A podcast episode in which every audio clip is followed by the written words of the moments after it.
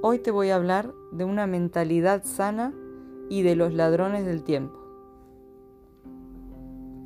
Existen algunas limitaciones impuestas que todos tenemos en común generalmente y las plasmaré como recomendaciones de lo que no debes hacer si buscas tener una mente sana. El éxito es vivir con una mentalidad sana. Para ello debemos liberarnos de ciertas actitudes mentales y actividades que nos arrastran a la insatisfacción. Voy a nombrarte ahora algunas de las cosas que hacemos que intoxican nuestra mente. Criticar permanentemente. La crítica y la autocrítica pueden ser útiles a fin de ayudar a otro o a uno mismo a construir algo nuevo, diferente a lo que es criticado. Pero generalmente quien a diario se mantiene en la crítica es más destructivo que edificante. Compararse. La única manera válida en este sentido para una mente sana es la comparación con uno mismo en otras circunstancias. Pero el estar comparándose todo el tiempo te hace permanecer en el pasado. Mantiene la creencia de que el pasado fue mejor. Falta de visualización. El no ver hacia adelante el no trazarse objetivos. El aferrarse a un pasado o a un presente del que no somos totalmente conscientes, sin ver con claridad hacia el futuro. Falta de planificación.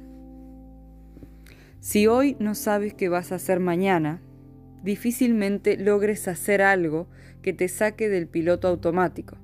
En otras palabras, si no estás planificando el éxito propio, estarás trabajando para el de alguien más, o peor aún, estarás malgastando tu vida y tu capacidad.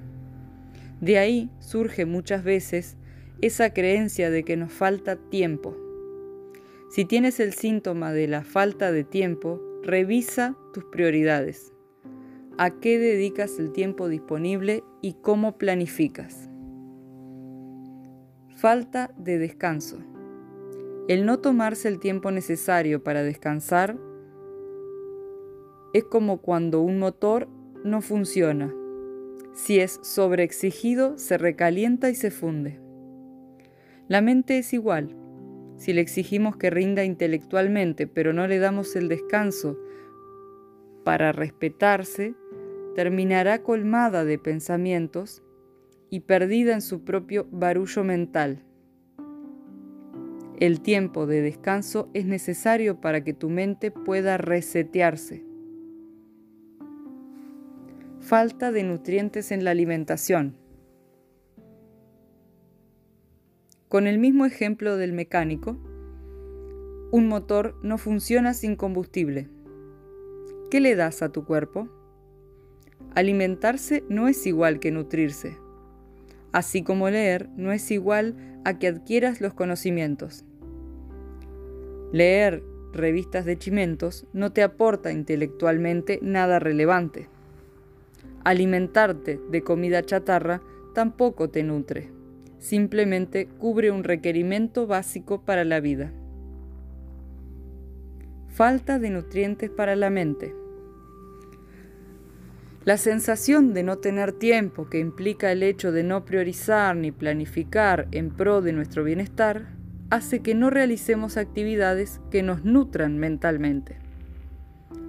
¿Cuál fue el último libro que leíste? ¿Cuál fue la última clase que tomaste para tu desarrollo intra e interpersonal o académico? ¿Qué lees? ¿Qué escuchas? ¿Qué ves? con regularidad y orden. Así como el alimento para el cuerpo debe ser en lo posible natural y poco procesado, el alimento para la mente y para el alma debe ser rico y capaz de nutrirte. Ahora bien, vamos a agregar a esto algunas obsesiones que nos alejan de la salud mental. Estos son los ladrones de tiempo.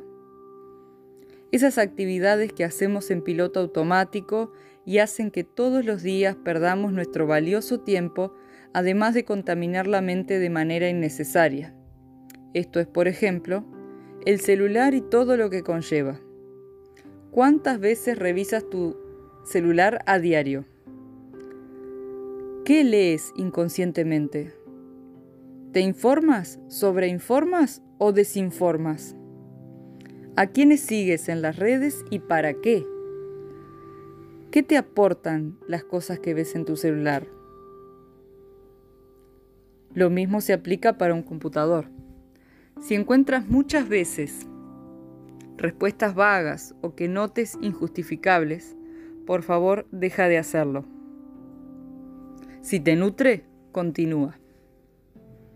Dormir con el celular o la tele encendida, hacer varias cosas en simultáneo sin prestar real atención a ninguna de ellas, si lo último en lo que piensas en la noche tiene influencia sobre lo siguiente que pienses en el siguiente día,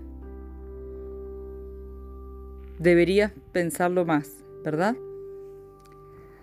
¿Te ha pasado de pensar en algo que te molesta antes de dormir y te levantes pensando en lo mismo con la sensación de no haber descansado? Mejor es que pensemos en qué debemos agradecer antes de dormir y así recibir más por lo que agradecer al día siguiente. Un ejemplo me lo dio a mí un paciente suizo que tuve en el consultorio y que me decía, cuando voy a trabajar en mi computadora me dedico a eso solamente. Eso me permite enfocarme. Yo no podría estar como hace mi novia, trabajando y hablando por chat o tomando mate. Esto es un ejemplo que nos pega de lleno a los uruguayos. Yo particularmente amo tomar mate, pero entiendo su punto. No me hace productivo el centrar mi atención en más de una cosa a la vez. Debo ordenarme y priorizar lo que estoy haciendo para poder disfrutar luego de cada actividad. Sería más eficaz, más eficiente, sería mejor trabajar en lo que estás haciendo y terminar antes para tomar unos mates placentera y conscientemente. La sensación de no tener tiempo para uno mismo es muy desalentadora y termina consumiendo nuestra alegría. Recuerda, siempre tú tienes el control de tu mente. Si estás consciente, no dejarás que cosas inútiles te indiquen el, ni te roben el tiempo. El tiempo para todas las actividades que debas realizar te será suficiente. La vida te será más alegre y de eso mismo se trata ser exitoso.